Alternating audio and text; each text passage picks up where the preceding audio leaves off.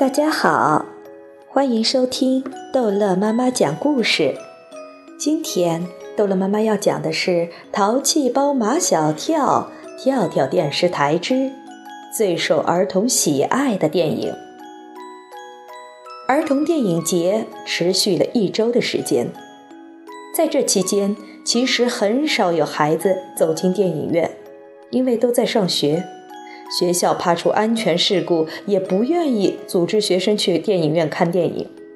再说，电影节放映的那几部电影，没有一部是孩子们想看的，所以这个儿童电影节不知道是谁的电影节。电影节本身不热闹，跳跳频道上的电影节却很热闹，因为跳跳频道。已经在开始播放由孩子们自己拍的 DV。开幕式那天正好是周末，跟马小跳他们一样，好多孩子带了摄像机去，所以跳跳频道上天天都有电影节的报道，所有的镜头都是隆重的场面，关于电影却一点实质性的内容都没有。看来看去，马小跳觉得还是他们拍的节目最好。已经送去几天了，怎么还没播？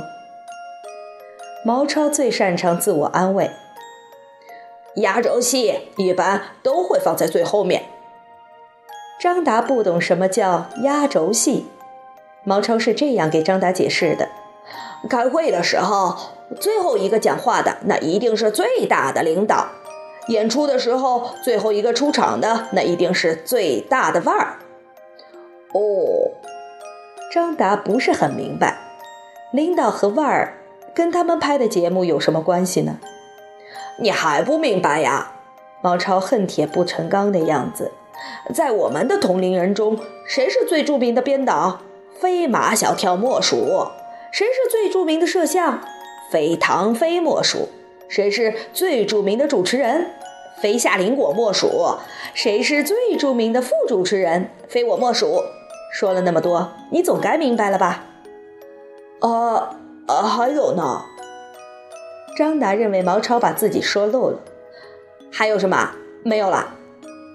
张达无比执着地说：“还还有。”看张达犯了牛脾气，毛超恍然大悟。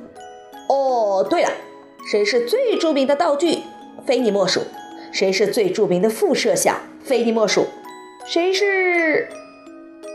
唐飞打断毛超的废话。我有一种预感，那是相当的准。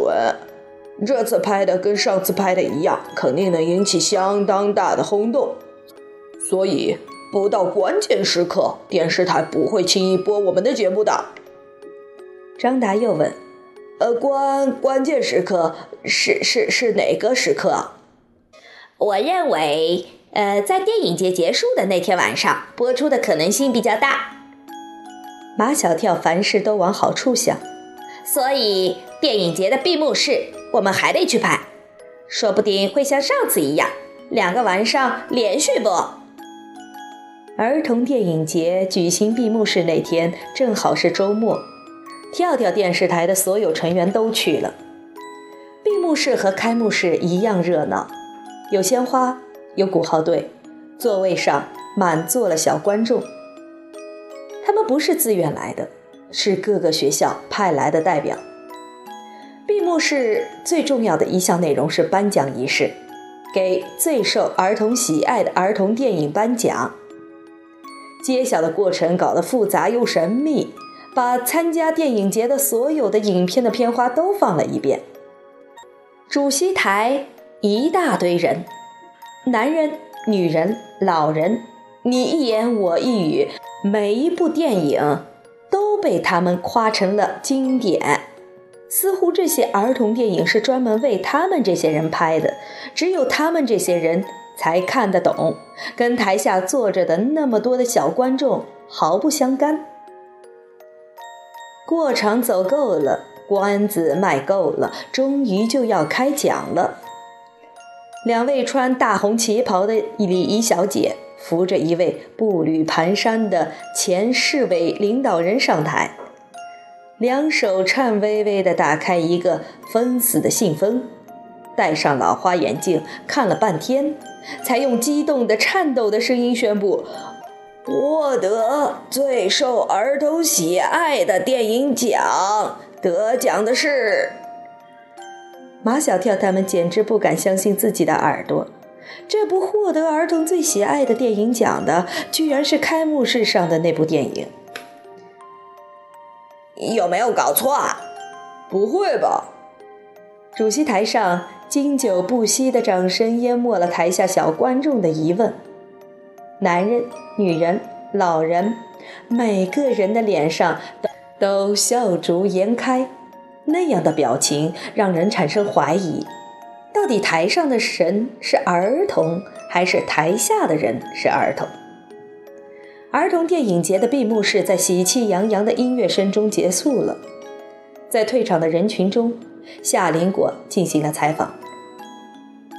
夏林果说：“刚才评出的电影是你最喜爱的吗？”男生讲：“我没看过。”夏林果又问：“你喜欢这部获奖的电影吗？”女生讲：“我不喜欢。”夏林果问。能说说对这个评选结果的感受吗？女生乙，随便他们，反正是他们说了算。女生丙，我只想提醒那些大人，我们虽然是孩子，但不是弱智。夏林果又问：“你呢？能说说你的感受吗？”男神乙，我希望那些大人能尊重我们。OK，马小跳说。再去采访一个主席台上的人。凡是坐主席台的，都是跟这个儿童电影节有关的人。凡是坐在主席台上的人都带着一朵胸花。马小跳很容易就找到了一个坐主席台的人，因为他胸前的胸花还没有摘下来。夏林果问：“请问最受儿童喜欢的电影是怎么评选出来的？”女嘉宾说。